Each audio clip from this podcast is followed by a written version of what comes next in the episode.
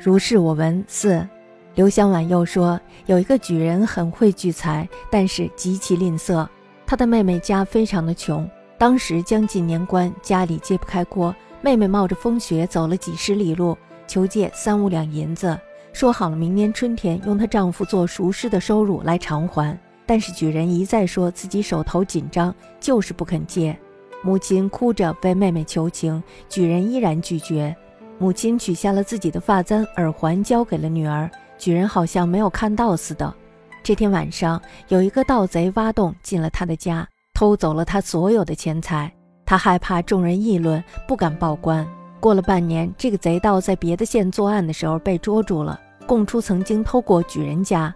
偷的钱财还剩下十分之七，官府发公文来调查，他仍然害怕别人议论，不敢承认。他妻子爱财，实在忍不住，就暗地里派儿子去认领。举人内心羞愧，闭门谢客半年有余。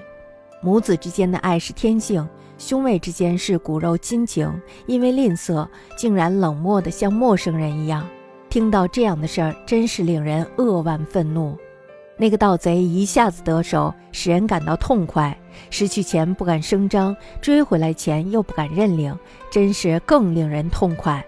至于忍着捶心之痛，自己掩盖缺德事儿，又因为妻子而败露，缺德事儿最终还是隐瞒不住，更是令人痛快至极。颠倒捉弄如此之巧，谁说不是？好像有人在摆布安排呢。但是能够羞愧而不见客，我认为还是有药可救的。就从这一点羞愧之心扩展开去，也是可以做到孝有的。香婉又言：一孝廉善储蓄而性色，其妹家至贫，时逼除夕，炊烟不绝，冒风雪徒步数十里，乞带三五斤。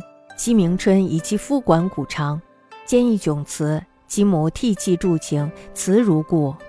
母托簪而父之去，孝廉如符文也。是夕有道血必入。庆所有去，逼于公论，弗敢告官卜。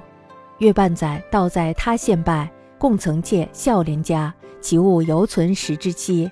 疑迭来问，又迫于公论，弗敢认。其父吝啬不能忍，因遣子往任焉。孝廉内愧，必服见客者半载。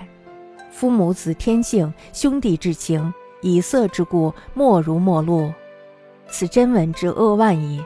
乃到俱成之，使人一快；失而弗敢言，得而弗敢取，又使人再快。至于垂心如痛，自逆其侠，复败于其父，侠中莫逆，更使人不胜其快。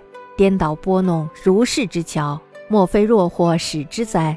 然能愧不见客，吾有取其足为善，充此一愧，虽以孝友文可也。